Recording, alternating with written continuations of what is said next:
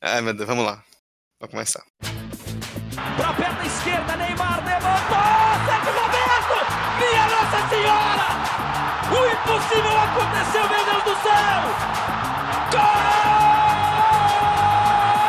Fernando cruzou pra Paulinho, entrou na área, vai fazendo o domínio da bola, fez, botou no terreno, parou, prendeu, driblou o back, rolou pra trás, o Hernani, por Enis, emendou, guardou, é campeão! Pirlo, Pirlo, ancora Pirlo di tetto, tiro, gol! O James Milner na linha de fundo, cruzou na segunda trave, olha o gol do Lovren, gol! Que é sua, Tafarel, partiu, bateu, acabou, acabou, acabou, é tetra, é tetra! 45 de acréscimo. Qual é, rapaziada? Muito bom dia, boa tarde, boa noite, boa madrugada para você que nos ouve pela internet.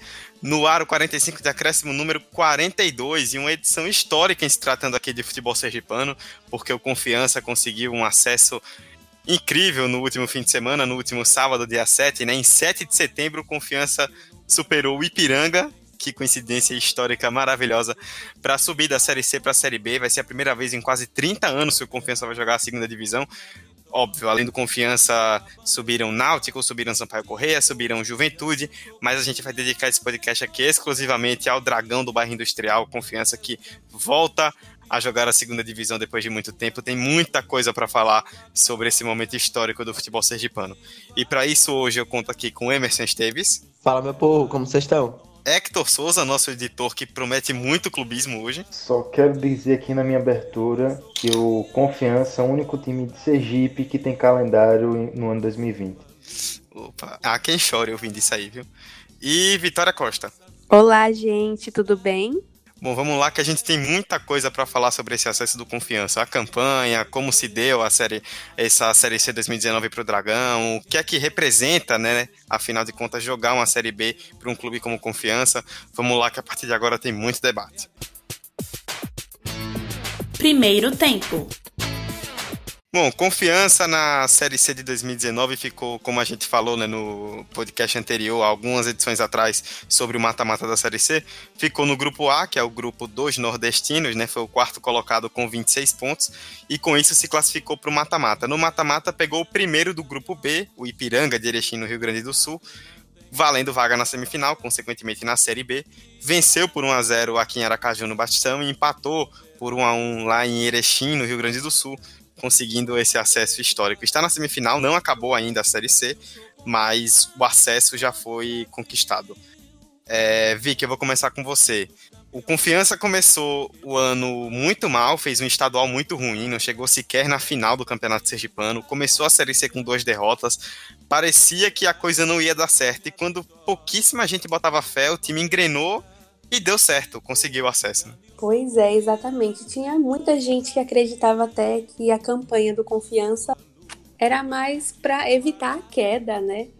Embora eu acreditasse que iria se manter, mas o acesso era uma coisa que no começo parecia um pouco inalcançável.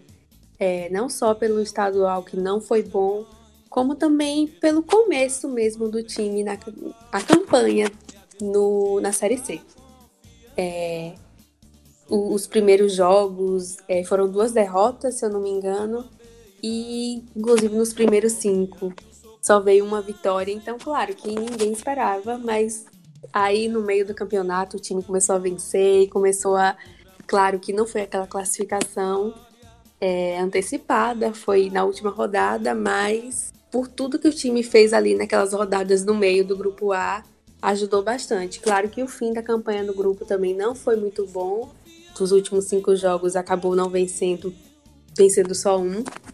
Então, mas o que o time fez ali naquelas rodadas depois da, da fase inicial foi muito bom e foi o que garantiu.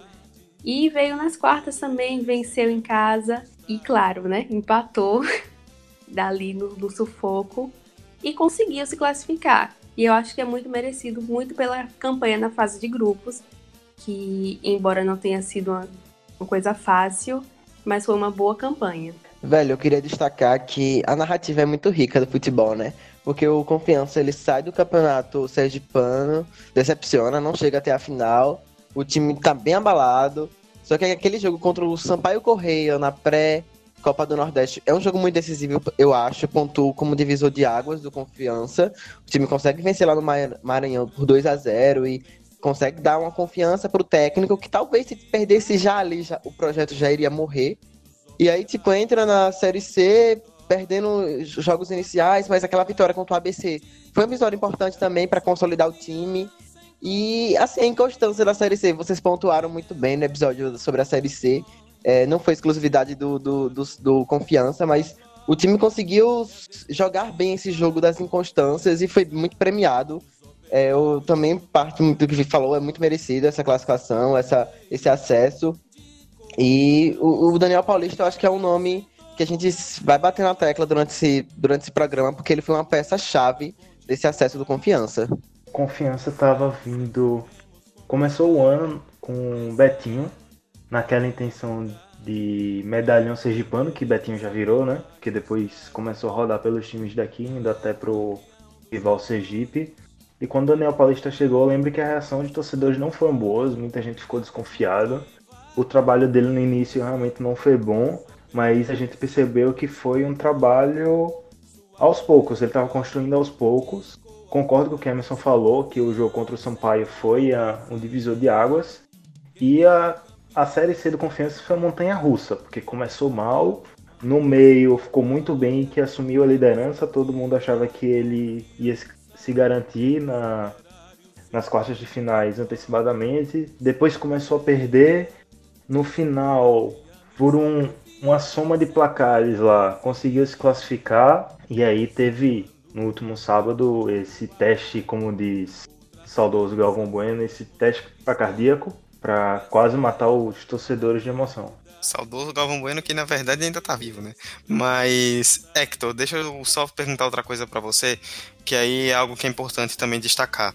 O Confiança já havia chegado nesse novo formato da Série C, né? Com dois grupos, é, divisão de grupos e aí mata-mata, quartas de final valendo acesso. O Confiança tá na, tava na Série C desde 2015. Foi a quinta temporada do Confiança na terceira divisão. E é importante a gente pontuar isso, né? Nas duas outras vezes que o Confiança chegou ao mata-mata, havia chegado em 2015 e 2017, ele também passou em quarto, é, assim como passou esse ano. Qual foi a diferença, na minha opinião? O placar em casa. Em 2015 havia empatado sem gols com o Londrina, teve que decidir fora. O Londrina tinha um time muito forte e o Confiança venceu. Em 2017 perdeu para o São Bento dentro de casa, e aí o São Bento administrou ali jogando em Sorocaba depois do jogo da volta e no empate conseguiu subir. Esse ano não, Confiança venceu jogando no Batistão e já carregou um clima diferente, diferente de 2015 e de 2017, quando o time foi um pouco mais pesado, porque tinha a obrigação de ganhar fora de casa.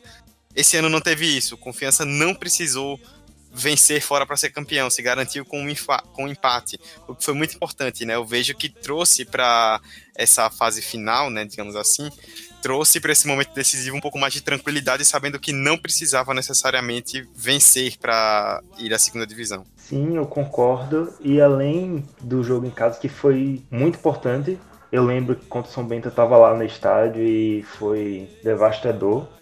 Mas eu acho que o Confiança esse ano ainda conseguiu outro feito, que é engajar a torcida. A torcida do Confiança sempre foi uma torcida muito apaixonada mas esse ano o Confiança conseguiu engajar até aquela torcida que não ia para estádio. No primeiro jogo contra o Piranga aqui no Batistão, tinha até gente que não era nem Confiança. Boa parte da galera que estava lá não era nem Confiança, mas foi para lá para assistir o jogo. Gente que não é nem ligada em futebol estava torcendo. Então, Confiança conseguiu um grande engajamento da torcida, que foi muito importante. Praticamente lotou o Batistão e também conseguiu levar muita gente pro jogo lá no Rio Grande do Sul em Erechim que é um diferencial muito grande. Como o time tava há cinco temporadas na Série C, ele meio que tava já calejado nessa fase, sabe? Tem chegado outras duas vezes, é um time já mais maduro em relação ao Ipiranga, que era estreante nessa fase. Então, tipo, eu não, não acompanhei o segundo jogo, tava, tive uns imprevistos, e, enfim, tava culpado. Mas quando saiu o gol do, do Ipiranga, eu fiquei na minha cabeça. Velho, eu acho que vai dar, pra empatar, vai dar pra empatar, sabe? Eu tô com essa confiança, porque o time mostrou uma solidez que não passou uma confiança que eu não tinha visto esses últimos tempos de confiança, sabe? não sou daqui, mas quando eu cheguei aqui em Sergipe, eu sabia mais ou menos que o Confiança era um time que se destacava aqui, por justamente estar na Série C, é, nos anos anteriores. E eu não vi essa solidez antes. E, e esse ano eu vi, nesse jogo eu vi. Eu estava com a expectativa que fosse passar. E eu acho que é isso, sabe? Esses anos de Série C acabaram calejando o time. E em, em, relação ao Ipiranga, que era estreante nessa fase, eu acho que é um time que surpreendeu bastante, passando no primeiro lugar do outro grupo. Mas o, o Confiança mostrou confiança, meu Deus, essa piada é péssima. E força e, e, uma cabeça muito boa de tomar o gol, não se desesperar, sabe? Eu acho que é muito por aí. E eu acho interessante, como o Hector também falou, é como confiança ele conseguiu mobilizar não só a torcida, mas muita gente daqui de Aracaju, que às vezes até nem tinha um time, não gostava tanto de futebol, não tinha um time local, e conseguiu mobilizar todo mundo para essa torcida. Porque, claro, a torcida também tem sua parte, e a partir do momento que estavam lá incentivando, isso também motivou muito o time. E esse apoio não veio só da própria torcida, como também da cidade. É uma comemoração que foi para a cidade toda, não foi só para o time especial. Claro que quem torce para algum rival talvez não tenha ficado tão feliz, mas acontece. Sobre essa torcida, eu quero fazer um comentário rápido que é sobre o primeiro jogo, porque aqui em Sergipe as pessoas têm muito receio e muito preconceito com as torcidas dos clubes, em boa parte com a torcida Confiança, por ser de um bairro mais periférico e tudo mais. E eu acho que teve uma coisa que está mudando dentro da torcida, dentro do estádio, e foi muito massa, em parte, que aconteceu no primeiro jogo, porque teve uma briga entre dois torcedores da mesma torcida do Confiança, e todo o resto da torcida vaiou os dois que estavam brigando. A, a polícia foi super respeitosa contra eles, fez o seu trabalho sem agressão nenhuma. Então a torcida tá junto com o time e tá querendo mudar esse estigma que a torcida do confiança, as torcidas organizadas vão para lá para brigar, porque realmente as torcidas estão indo para lá para torcer. É, nesse momento que o torcedor sente, né, que o importante é apoiar o clube, que nesse momento, é, esse é o momento onde o clube talvez mais precise do seu torcedor, e a torcida abraçou essa causa. Agora, Emerson, como você citou no seu primeiro comentário, eu passo para você. Precisamos falar sobre Daniel Paulista, né? O time evoluiu muito nas mãos do Daniel desde que ele chegou. Ele chegou, na verdade, já para o hexagonal final do Campeonato Sergipano não deu certo, mas fez uma limpeza boa ali no elenco, teve um tempo para trabalho. Não começou tão bem a Série C, mas quando precisou engrenar para conquistar pontos importantes, o time se mostrou muito sólido. A diretoria, vou fazer a piada, né? Inevitável, confiou, a diretoria do Confiança confiou no Daniel Paulista e o resultado está sendo colhido agora com esse acesso. Ah, velho, eu boto muita fé. Esse é um trabalho que é premiado em você dar a oportunidade do cara trabalhar, sabe? Eles poderiam ter demitido ele é, naquela fase inicial muito ruim do time, mas você via um modelo de jogo muito bem definido pro time, sabe? E mesmo aquela reconfiguração no elenco que ele fez, aquela limpa, novas contratações, o time tinha uma cara dele e as peças que entravam conseguiam se encaixar muito bem nesse modelo. Eu destaco muito o meio de campo, eu, eu gosto muito do meio de campo do Confiança, é, tanto com o Rafael Vila quanto o Everton Santos e o Ítalo. Eles são três peças muito importantes nesse, nesse estilo de jogo do, do, Daniel Paulista, que foi muito efetivo quando tinha que ser, e foi um time que não se acovardou quando poderia ter se acovardado, sabe? Jogando fora de casa, não, não recuava, jogava com a bola. É, é uma proposta de jogo interessante que deu certo, sabe? É um projeto que poderia ter mudado errado também, sabe? Mas deu certo. É um dos exemplos que a gente pode ver com êxito de técnico que teve uma chance de mostrar seu trabalho, mostrar sua filosofia e tinha dado certo. É pouco, é, a gente não vê todo dia né, no futebol brasileiro porque às vezes falta paciência. Mas a diretoria do Confiança teve essa paciência e acho que isso foi primordial. A manutenção do Daniel e, e o estilo que ele implementou dentro do time. Eu concordo muito com o que Emerson falou do Daniel Paulista.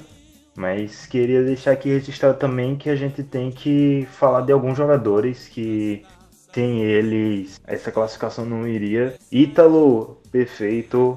É, como o Dudu disse aqui em off, homem do X em 2022, eu acredito. Ari Moura botou não sei quantos zagueiros de Ipiranga para dançar. O Vinícius Simon fez uma partida espetacular no segundo jogo, fez o gol da classificação. A gente não sabe se o gol foi de Simon e de Renan Gorne, mas o juiz disse que foi de Vinícius Simon. E até Tito, que não foi bem na segunda partida, ele fez um campeonato bom nos seus limites, fez o gol da vitória no primeiro jogo, então acho que tem uns jogadores também que a gente tem que exaltar. E Genivaldo, grande goleiro que até machucado fez milagre. E tipo, na artilharia só mostrou ainda mais o quanto foi equilibrado esse elenco, né? Porque é, quatro jogadores ficaram empatados com três gols, sendo os artilheiros do time: o Anderson, o Renan, o Marcelinho, o Everton e o Vinícius.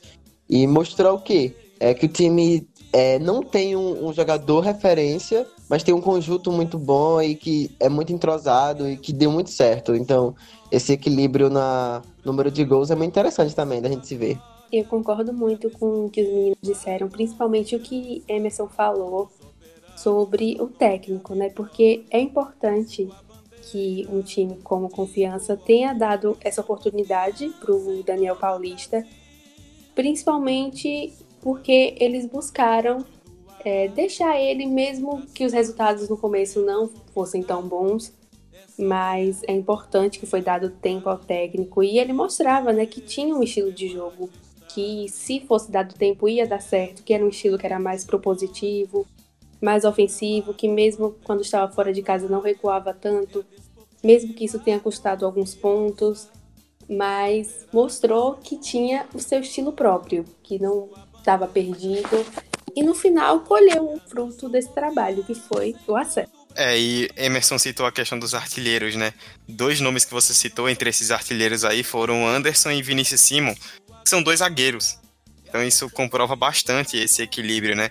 O Daniel, ele teve ali alguns momentos onde ele foi muito importante. Eu destaco muito quando ele colocou, por exemplo, o Renan Gorne e o Marcelinho no, no ataque, né? Formando um... É, ali fez um esquema com três atacantes e colocou o Gorne e o Marcelinho entre eles. O Marcelinho que chegou à confiança como lateral e ele inventou o Marcelinho de atacante do nada e ele começou a render, começou a fazer gol meio campo. Teve um momento ali do campeonato que o Everton tava jogando muita bola, o Ítalo também jogou demais, para mim foi o principal nome do Confiança.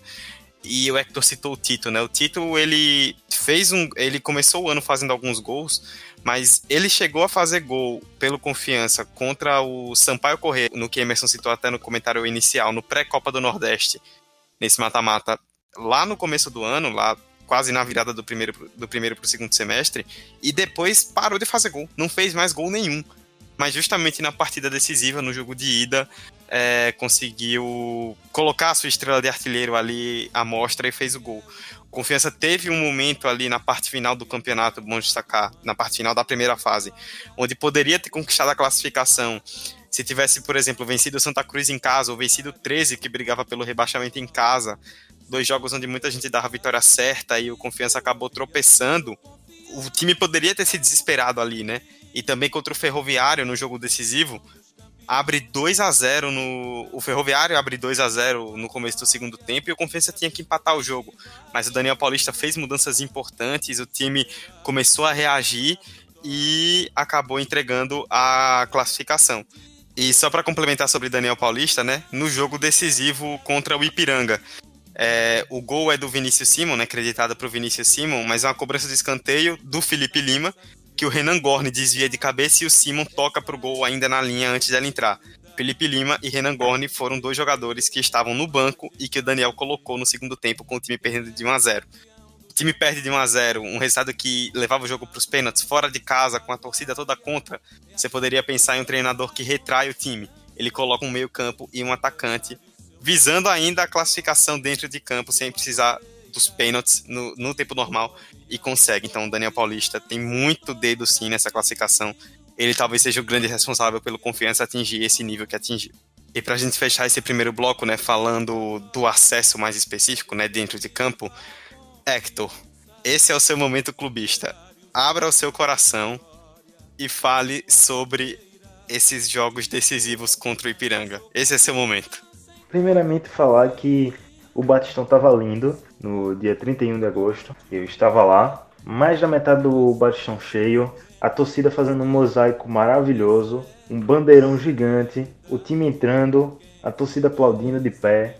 foi lindo. Eu tô aqui quase chorando de emoção. Quando o Tito fez aquele gol, eu quase não tive reação, só pude gritar. Foi o resto do jogo todo tenso, porque o Confiança começou a se retrair um pouco. Teve uma hora do, do primeiro jogo que o Confiança dormiu, deixou o Ipiranga atacar. Eu tive até medo de deles conseguirem empate. Mas quem chegou mais perto do gol, do segundo gol foi o Confiança. Foi isso, os destaques do primeiro jogo foi com certeza Ítalo, que acabou levando o amarelo e não foi pro segundo jogo. O Ari Moura, como sempre, lá pela lateral, e o Everton, que você bem citou. E Genivaldo, Genivaldo, que homem. No segundo jogo, Genivaldo se machucou, pediu para não jogar, Jean foi lá, muitos dizem que foi falha dele, o gol do Ipiranga. Eu vou me abster aqui de comentários. E o Confiança não entrou na primeira metade do, do primeiro tempo do segundo jogo. Esperou levar o gol para acordar, mas no finalzinho começou a batalhar. As alterações do Daniel Paulista foram certeiras e a gente conseguiu fazer o gol de empate. Foi uma partida também muito tensa, eu não conseguia parar de olhar para a televisão. É isso, estou aqui emocionado de lembrar dessa classificação. Bom, depois desse relato emocionado, eu nem tenho o que dizer mais sobre esse jogo. Se alguém quiser complementar aí, está aberto, mas da minha parte, eu não tenho mais o que falar. O torcedor já disse tudo.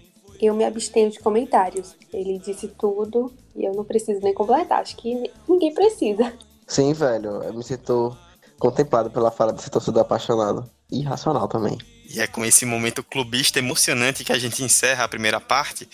E na segunda parte a gente vai falar sobre um pouco de futuro, né? O que é que a gente pode esperar para o Confiança, qual a importância desse acesso, o que vem a partir de agora e o resto da Série C. A Série C não acabou ainda e o Confiança ainda pode, quem sabe, ser campeão nacional. A gente vai falar sobre isso na segunda parte. Segundo tempo. Bom, esse acesso do Confiança para a Série B, ele não é só simbólico, né, no sentido de a gente ver finalmente um time de Sergipe na segunda divisão, até porque o Confiança volta à Série B pela primeira vez desde 92, e o estado de Sergipe não jogava a Série B desde o Sergipe em 2001. Esse acesso também significa uma evolução de marca e financeira, né? Para vocês terem uma ideia, é, a Série B, pelos valores atuais, ela prevê em relação à Série C um aumento de 6 milhões de reais só de cotas de TV. Isso sem contar, né, os pacotes de pay-per-view que vão ser vendidos. Agora o Confiança vai ter jogo no Premier, né, Série B. É, as, os patrocínios que vão aparecer com mais frequência, a torcida que vai gerar mais renda indo mais ao estádio. Emerson, é um acesso que mude para valer de patamar nacionalmente, né? Ah, bicho, com certeza. E é um acesso que eu acho que, acima de tudo, recupera a confiança e a autoestima do torcedor daqui, velho. Porque a gente nota que uma geração por toda não viu seu clube na segunda divisão nacional. É, cresceu em divisões ainda inferiores, sem direito de televisão, enfim, sem uma visibilidade maior que teria se tivesse nessa divisão de acesso, e vendo os times da Bahia e da Alagoas, times vizinhos, flertando costumeiramente com Série A e com Série B. Ou seja, eu acho que, acima de tudo, além da parte de publicidade, além da parte de divisão de cotas de televisão, de publicidade, enfim, eu acho que essa autoestima do torcedor vai ser um ponto, assim, muito importante. Eu acho que vai conseguir abarcar novos torcedores, torcedores indecisos. Eu lembro que eu via muitas discussões de bar aqui, torcedores que meio que se auto se colocavam para baixo, sabe? Não, mas nosso time é série C, série D, a gente nem tem série, como a gente vai é, se equiparar aos nossos vizinhos, Bahia e Alagoas, sabe? E aí com o time na série B, meio que você dá esse, essa cartada. Não, pô, a gente é um time de segunda divisão, não sei o quê. É uma forma de você agremiar novos torcedores. Então eu acho que essa, esse, esse acesso só vem a acrescentar para o clube, para a cidade e para o estado. E eu acho que isso tende muito a aproximar o sergipano do futebol, principalmente aquele que gosta um pouco, mas não é tão ligado. Tem uma coisa que eu tenho escutado é, ultimamente, é muita gente falando: Nossa, eu tô torcendo para um time grande, entre aspas, da Série A cair para poder vir jogar aqui em Sergipe, sabe? Isso vai aproximar os torcedores. Tem também o que Dudu falou, como um time vai passar e da Premiere, por exemplo, é um feito porque a última vez que o time esteve na Série B, a realidade era um pouco diferente. Hoje, com tudo mais fácil, de mais fácil acesso, isso tende muito a agregar mais torcedores para confiança e até mesmo mais torcedores para outros times do estado, porque eu acho que a partir de agora o público, aquele público que não é tão ligado em futebol, mas que conhece times da Série A, da Série B, vai começar a olhar para um time local como se ele realmente fosse aquele time que é conhecido por todos. Então, isso é incrível, não só do ponto de vista futebolístico, mas tudo que envolve esse, esse time. E Dudu falou sobre crescer financeiramente, não precisa nem chegar próximo ano, né? Porque começou hoje, quando a gente tá gravando terça-feira, a venda de ingressos pro primeiro jogo da semifinal, que vai ser sábado. Em menos de 4 horas a torcida já esgotou o primeiro lote. Já foram 4 mil ingressos vendidos e para quem acompanha o futebol sergipano sabe que 4 mil ingressos vendidos em 4 horas é muita coisa. E além disso, na recepção dos jogadores no aeroporto, o prefeito de Aracaju já disse que vai renovar o patrocínio próximo ano também da Federação Sergipana de Futebol, que patrocina Confiança e como vai ser uma visibilidade muito grande, um time daqui na Série B já vai renovar esse patrocínio.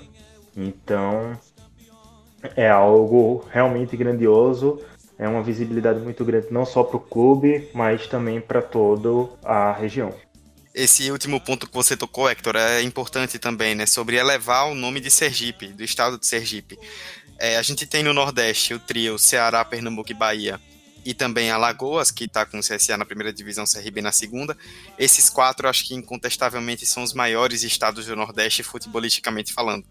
Mas depois deles, você tem ali um bolo do, com os outros cinco estados e dá para dizer que Sergipe pode ser sim, porque não o quinto. Talvez ali brigando com o Maranhão, que tem o Sampaio agora também na B e o Imperatriz que vai ter que vai estar na C, enquanto Sergipe não tem nenhum time na Série C agora que o Confiança subiu. Mas além disso, o Confiança já com com um time na Série B, né, já coloca o nome de Sergipe à frente de estados como, por exemplo, a Paraíba, o Rio Grande do Norte ou o Piauí. Então, dá para dizer que o nome do futebol sergipano está sendo bem elevado, o nome do estado de Sergipe está sendo bem elevado, as pessoas vão prestar mais atenção no futebol sergipano, isso vai, quem sabe, até motivar também os rivais, que veem, ah, se a confiança chegou longe, a gente com planejamento, com trabalho também pode chegar. Então isso é muito importante em vários sentidos, como a gente já citou aqui para o Confiança. Diante disso, Hector, o que a gente pode esperar para o futuro? Mais dinheiro, mais patrocinadores, mais visibilidade? Como é que a gente pode enxergar o futuro do Confiança agora como um dos 40 principais times do Brasil? Campeão da Série C. Opa, assim de graça? Mas realmente dá para passar para final. Os torcedores apelidaram carinhosamente o confronto Confiança Sampaio Correia de, de Taça Leandro Kivel, e por enquanto está empatado, uma vitória para cada lado, empate. Então, quem se sair melhor, o campeão da Taça Kivel vai ser quem for para essa final. Dá para passar para o Sampaio, vai ser mais dureza na final, independente de qualquer um dos dois que vai passar, ou Náutico ou Juventude. Talvez o Náutico, por já ter enfrentado a Série C, seja até um pouco mais. Não mais fácil, mas mais tranquilo em questões de viagem, de já saber estilo de jogo e tudo mais. Se seguir nesse ritmo, sem ficar festejando tanto, não esquecer que ainda tem jogo, dá sim para conquistar esse título. Seria incrível um time sergipano, além de estar na Série B, ter um título nacional no seu currículo. E para a próxima temporada, é, manter as principais peças, manter Daniel Paulista, a base do time mas reforçar o time, porque todo mundo sabe que o Confiança não tem um elenco de Série B. E se quiser pensar em continuar na Série B, tem que reforçar o time. E com esse dinheiro que vai entrar, tanto a premiação da própria Série C, quanto a premiação de cota de TV que vai entrar próximo ano, dá para garantir bons reforços para pelo menos garantir um 14, 13 lugar próximo ano. E acho que tem que reforçar tanto porque tem calendário o ano todo, né? Então, esse vai ser um fator decisivo para que a diretoria abra os cofres e vá no mercado contratar jogadores. É, antes de falar sobre o confronto Sampaio e, e Confiança, eu queria voltar para o ponto de Dudu que ele falou na introdução do tópico. Eu acho que não seria nenhum absurdo a gente colocar o estado nesse status de quinta é, força, enfim, acho que briga muito com o Maranhão, são, são estados que tem demonstrado uma certa solidez, tanto regional quanto nacional, assim, dadas salvas devidas proporções. Engraçado, a queda é vertiginosa do Rio Grande do Norte, mas tudo bem, isso é tema para outro podcast. E em relação a Sampaio e, e Confiança, eu vejo um confronto, confronto muito equilibrado, né? E são dois clubes que se conhecem muito, acho que jogaram cinco vezes esse ano, se eu não me engano, uma vitória para cada lado e três empates. Então, é algo que eu espero um jogo decisivo. Óbvio que é decisivo. Eu espero um jogo, um confronto equilibrado, mas que o jogo em casa do Confiança vai ser primordial, porque os times acabaram vencendo um na casa do outro nessas cinco partidas que eu falei. Então, vencer em casa talvez seja o ponto primeiro passo para que essa vaga na final seja garantida. E pensando numa possível final, eu vejo que o Náutico seria um clube mais conhecido, time que já jogou e que o deslocamento seria menor também, tem esse fator importante. E perspectivas para ano que vem, bicho, eu acho que já tá na Série B, você já leva, como eu falei, a autoestima do torcedor e do Estado para se interessar no, no produto que tá oferecendo, sabe? Então, com um bom planejamento, com boas contratações, pensar, ó, vamos entrar para se manter, velho. Nem que seja em 16, a gente tá dentro. Eu acho que essa é a perspectiva. Eu, perspectiva muito boa, por sinal, sabe? E eu coloco o Maranhão como quinta força ainda, não coloco o Sergipe pelo. Até pelo título recente que o Sampaio teve da Copa do Nordeste, Sampaio também subiu para a Série B. Então eu acho que tá pau a pau ali, mas eu acho que Sergipe ainda fica como sexto. É, eu ia falar justamente o que é que tu falou. Eu acho que o Maranhão ainda é, nem de título só, claro que o Sampaio Correia venceu a Copa do Nordeste recentemente, então. Mas é, o Sampaio Correia ele já tem um repertório mais Série B, muitos anos é, nesse século na Série B, jogando com grandes times, então isso eleva um pouquinho o, o nome do estado. E é isso que eu acho que o Confiança tem que fazer. É, olhando para o futuro, o time tem que pensar primeiramente se manter na Série B. Claro que para isso, como vocês disseram, é preciso se reforçar, mas eu acho que o foco tem que ser esse. Se manter na Série B nos próximos anos com estabilidade. E é isso. Não tem que pensar, ai meu Deus, ficar na parte de cima, não. Nem que seja ali no último, o 16, mas se manter. E aí ganhar corpo e pensar no futuro. Mas acho que o objetivo tem que ser inicialmente esse. Pensando em futuro para confiança, né? Falando já a partir do ano que vem na Série B, acho que a mentalidade tem que ser essa mesmo, né? De se manter. Como foi quando subiu da D para C, né? Subiu da Série D para a Série C em 2014, começou na C em 2015. E o pensamento inicial era esse: primeiro se manter para conseguir ali uma casca de Série C, para a partir daí tentar alçar voos maiores. Foi o que vocês já citaram lá no começo, né, no primeiro bloco, falando do acesso contra o Ipiranga, que foi importante essa casca, né, essa experiência que o Confiança já tinha de cinco anos de Série C nesse acesso. E é isso, é primeiro você procurar ali ficar, se for o 16 ano que vem já é uma vitória, se manter na Série B, se consolidar ali nacionalmente, e a partir daí montando times mais fortes, alçar voos mais altos, um acesso à Série A, quem sabe? Já pensou, Hector, confiança na Série A? Rapaz, eu já estou pensando aqui em confiança como o próximo CSA, ou seja, o refugo do Nordeste. O Wellington Paulista aqui em 2023, Alexandro. Não, Alexandre em 2023, bicho, aí... Não duvido de nada do futebol, rapaz. é pior que realmente, viu? Mas enfim, é isso, né? Primeiro, buscar manutenção na Série B, é pés no chão. Acho que e eu acho que é algo muito legal que a torcida tá entendendo isso também. A torcida, pelo que a gente vê, sabe que é isso. Não precisa fazer uma série B brilhante, não precisa dar show, não precisa brigar ali pelas cabeças o tempo inteiro. Basta se manter, que já é um grande passo ali, uma ótima vitória. E a partir daí, ir montando times mais sólidos, buscar voos maiores, né? É, acho que a torcida ela tem motivos para estar esperançosa. Acho que a Confiança tem boas chances de se manter na Série B e a partir daí construir um futuro cada vez mais sólido. Eu acho que minha mensagem final nesse episódio é próximo ano ter confiança no time e ser confiante que vamos continuar na Série B. Hector, qual é a sua expectativa para confiança Fluminense no Batistão ano que vem? E rapaz? Rapaz, eu vou ter que ir na torcida mista, porque meu pai é Fluminense e Sergipe. Então, para não rolar tretas, a gente vai na torcida mista. Eu adoro que ele não nega, né? ele entra na onda. Boa. Bom, é isso aí. Falamos tudo que a gente tem pra falar do confiança. Nossos parabéns aqui ao Dragão do Bairro Industrial, a toda a torcida. Tá todo mundo muito feliz com esse acesso. Aqui em Sergipe foi uma loucura, principalmente aqui em Aracaju, depois desse acesso. Teve trio elétrico na orla, a galera foi pra rua, muita festa, aeroporto lotado. A torcida do Confiança merece e que faça uma grande Série B, né? A gente torce para que faça uma Série B excelente, que consiga consolidar o nome do estado porque precisa e o Confiança tá, tava muito tempo tentando esse acesso. Enfim, conseguiu e vai conseguir sim se manter na Série B.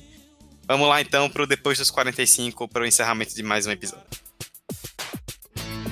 Depois dos 45. Depois dos 45, com as famosas indicações de cada semana, Emerson, Hector e Vicky, deixo para vocês. Nesse clima aqui de futebol nordestino, confiança, eu vou deixar a indicação de dois podcasts. O primeiro já foi indicado aqui, mas eu vou reforçar porque depois que você ouve 45 nessa quarta-feira, você procura aí no seu feed o Baião de 2, que já soltaram que o episódio dessa quarta-feira vai ser um especial Série C, falando dos times nordestinos que subiram e da Série C como um todo. Então, acho importante aí exaltar esse trabalho nesse pessoal que fala sempre do futebol nordestino, mas nem sempre fala de futebol. Entendedores entenderão. E no clima de confiança, vou indicar o podcast Bancada Azulina do Dragões de Aracaju. Depois de todo o jogo do Confiança, eles fazem aí análise dos jogos. Nesses jogos eliminatórios, eles estavam fazendo prévia dos jogos também. Então, é, confere aí esse trabalho e é isso aí. Então, para essa semana eu trago duas indicações. Uma tem a ver basicamente com o tema, a outra nem tanto. Na outra não tem nada a ver. Uma delas é a página no Twitter, é a revista Z. É, ela é uma página de jornalismo alternativo. Do, ela vai falar sobre os underdogs do futebol brasileiro, né? Assim, os times de menor expressão, os times que estão conseguindo resultado, mas sem tanto investimento assim como outros times. Eles estavam falando bastante do confiança ultimamente, do Ipiranga, é, mas eles também co cobrem times de Série A, enfim, clube, clubes de menor expressão, mas que ainda assim conseguem resultados. Eles cobrem é, divisões menores também do futebol brasileiro. Enfim, é uma página bem interessante para ficar por dentro de futebol que não, a gente não vê, o futebol mainstream, né? Vamos utilizar agora esse termo. E a minha segunda indicação vai ser um documentário. É o documentário Silêncio dos Homens, do Papo de Homem. E, bicho, você, pare agora já vê. Não, primeiro as indicações de Hector, veja a revista Z, aí depois veja o documentário, tem cerca de uma hora. Muito bom, vai falar sobre masculinidades. Foi um puta trabalho jornalístico que eles fizeram, entrevistar uma galera e meses de gravação e de filmagens para um trabalho que ficou muito bom. É, emociona, é tocante, você vai se identificar também. E dá aquela revisitada, inclusive, no nosso episódio sobre masculinidade no futebol. Eu acho que ficou uma ponte bacana. É isso. Bom, a minha indicação, eu tinha é, duas indicações, uma relacionada ao tema e outra não, mas a que era relacionada ao tema foi a que Hector deu do Bancada Azulina, então reforço. Então darei duas indicações não relacionadas ao tema. A primeira é do podcast onde o nosso querido Hector participa, né, o Highcast, que está com um novo quadro, digamos assim, né, que é o Analisando Músicas. Se eu estiver errado, Hector me corrija, onde analisa músicas. Não preciso falar mais nada. E eu tô indicando também porque eu me senti muito identificado, porque a primeira música foi Eduardo e Mônica, e é uma música que fez muito parte da minha vida por muita zoação, por motivos óbvios. Então, ouçam o Analisando Música, indico o Raikast várias vezes aqui e vai continuar indicando porque merece. E a minha segunda indicação é de uma série da Netflix, né, chamada My Next Guest Needs No Introduction, que em português é meu próximo convidado não precisa de introdução, basicamente, né? Dispensa a, a apresentação, que é com o David Letterman, que é um apresentador muito famoso lá nos Estados Unidos, anos e anos aí apresentando é, um programa, os seus talk shows né, na TV, agora tá no Netflix. E já tá na segunda temporada, né? Cada episódio tem em média ali 50 minutos a uma hora com várias personalidades. Eu cheguei a essa série porque teve um episódio na segunda temporada com Lewis Hamilton, que é pentacampeão mundial de Fórmula 1, mas também tem episódios né, nas duas temporadas com a Ellen DeGeneres, né, que é outra apresentadora famosa dos Estados Unidos, com o Kanye West, com o Barack Obama, com o George Clooney, com o Jay-Z. Então, são vários episódios com os mais variados convidados para quem quiser acompanhar. É, o próximo convidado dispensa apresentação em português no Netflix com o David Letterman. Procura lá que você vai achar, é bem legal. Bom, é isso. Encerramos mais uma edição, a edição 42 do 45 de Acréscimo. Uma edição muito especial para falar do Confiança, merece que o Dragão continue alçando voos mais rápidos. É, para você que quer nos acompanhar né, nas redes sociais, 45 de Acréscimo, arroba 45 de Acréscimo no Instagram e no Twitter, o e-mail 45 de Acréscimo, arroba gmail.com. Emerson, muito obrigado. Também quero agradecer por ter quebrado o galho enquanto eu estive fora na semana passada e também dizer que estou muito feliz porque não tinha gravado com você semana passada, então estou gravando com você pela primeira vez depois de muito tempo. Continue com a gente, estava sentindo bastante sua falta aqui. Já vai ser o apresentador substituto para quando precisar, e é isso, até a próxima. Pô, bicho, obrigado. É... Ter substituir é foda, né? Porque você é foda. Mas agora voltamos cada um pro seu quadrado, volto para minha zona de conforto. E muito feliz em estar de volta e espero continuar é, mas é isso, obrigado e vamos que vamos, até a próxima. Jamais vou me considerar o que você falou, mas se você diz, eu acredito. Hector, nosso editor, o homem que salva esse podcast. Comemore muito o acesso, seja clubista mesmo, e é isso aí, vai ser campeão da Série C.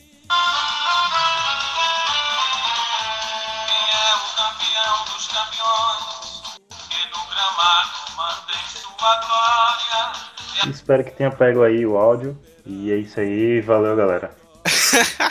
Pegou demais. Eu dei uma gaitada, Sensacional, velho. Que momento maravilhoso. Gente, eu, eu não tenho condições de me despedir. Obrigado, velho. Muda esse negócio que não tá putando. Era a última coisa que eu esperava nesse encerramento. Pintar o hino do confiança. Ai, sensacional. Boa, boa, Hector. Meus parabéns. Que, encer... que encerramento maravilhoso. Vicky, não sei se você tem condições depois disso, mas muito obrigado. Até semana que vem. Incrível, né, gente? Adorei. E é isso, gente. Tchau. Até o próximo episódio. Esse foi bastante legal. E é isso. Boa, valeu, galera. Muito obrigado a vocês que nos acompanharam aí até o final. E a gente volta semana que vem com mais episódio do 45 de Acréscimo. Tchau, tchau. E o dragão subiu. Operário, seu nome a vitória, sua bandeira de Coalvianil, confiança em todo o Brasil. Sua luta continuará, outras taças iremos conquistar. Essa é a realidade. Quem foi rei sempre é majestade.